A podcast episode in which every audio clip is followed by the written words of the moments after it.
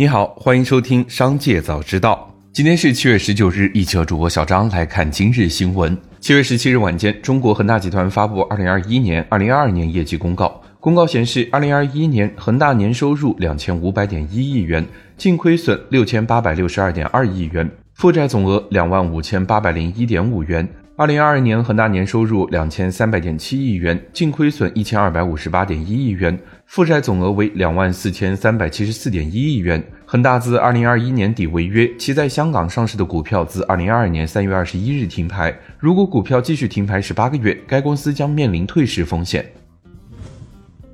据北京商报，针对媒体报道的云南部分旅行社禁记者律师参团。记者致电了云南省国际旅行社，其工作人员表示，旅行行业并不能做到百分之百的规范，肯定会存在部分违规操作，因此形成一种潜规则，对记者、律师等敏感职业有所忌讳。即使参团者隐瞒自己的职业，如果后续被旅行社的工作人员知晓，也会被劝说离团。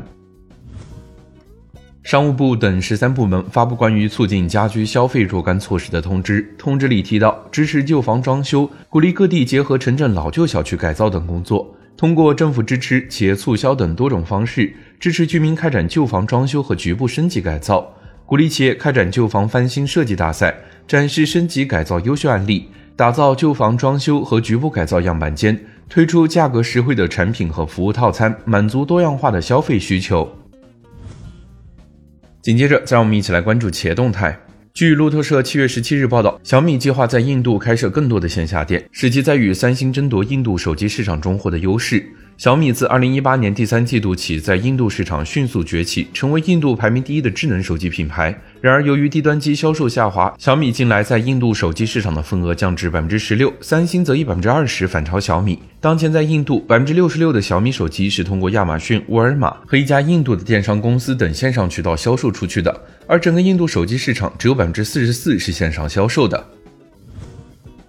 日前，特斯拉上海超级工厂有多位员工表示，他们最近获得2023年度第二季度绩效奖金大幅增加，达到月度基本工资的一点五倍。而在今年早些时候，有上海工人曾向特斯拉创始人 CEO 埃隆·马斯克投诉对奖金的不满。特斯拉中国有关人士今日回应记者称，特斯拉上海超级工厂员工人数众多，目前暂时还无法对加薪的相关情况予以回应。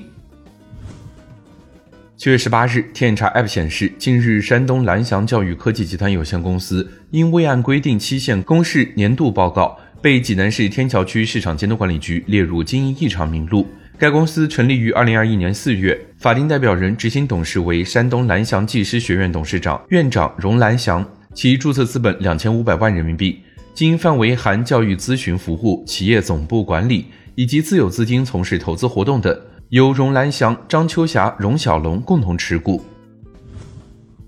松下将在四年内向空调业务投资一千七百亿日元，比之前的计划增加了七百亿日元。松下表示，除了提高日本市场产品的国内生产比例外，公司还将加强对欧洲市场产品的研发。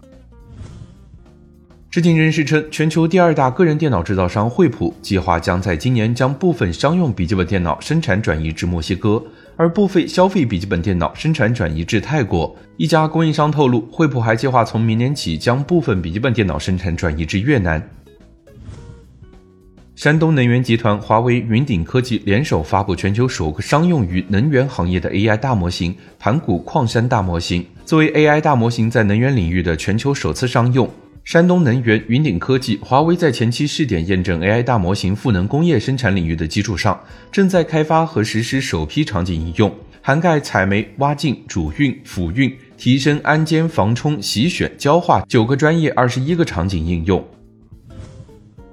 紧接着，再让我们一起来关注产业消息。截至七月十八日，十六家 A 股整车上市公司披露了二零二三年上半年业绩预告。据统计，共有十家车企预计完成盈利，占比百分之六十二点五。其中，比亚迪盈利能力最强，预计报告期内盈利一百零五亿元至一百一十七亿元，超过其他十五家公司同期净利润之和。六家车企亏损，但普遍预计亏损收窄。北汽蓝谷预计亏损额度最大。YouTube 频道一位博主在近期发布的一段视频中，展示了中国国内一项 OLED 屏幕修复技术，可以修复 OLED 屏幕的坏线问题。原本一台 iPhone 十四 Pro Max 更换屏幕需要三百七十九美元，而通过这种方式修复，成本仅为三分之一。这项 OLED 屏幕修复技术需要外屏玻璃或柔性排线处于健康状态，整个修复过程手动完成，不过可能会改变手机翻新领域。七月十八日，《经济日报》文章指出，一些商业银行在短视频平台尝试起直播贷款。作为银行机构的营销试水，直播间推销贷款能否凭借短视频平台的高流量带来业绩增长，仍然有待观察。但可以明确的是，银行机构直播营销必须在合规的前提下开展业务，特别是要注意直播主体和直播内容的合规性问题，主播是否具备金融从业资质，营销内容是否清晰全面，营销话术是否触碰红线。这些问题都应该在直播前考虑清楚。以上就是今天商界早知道的全部内容，感谢收听，明日再会。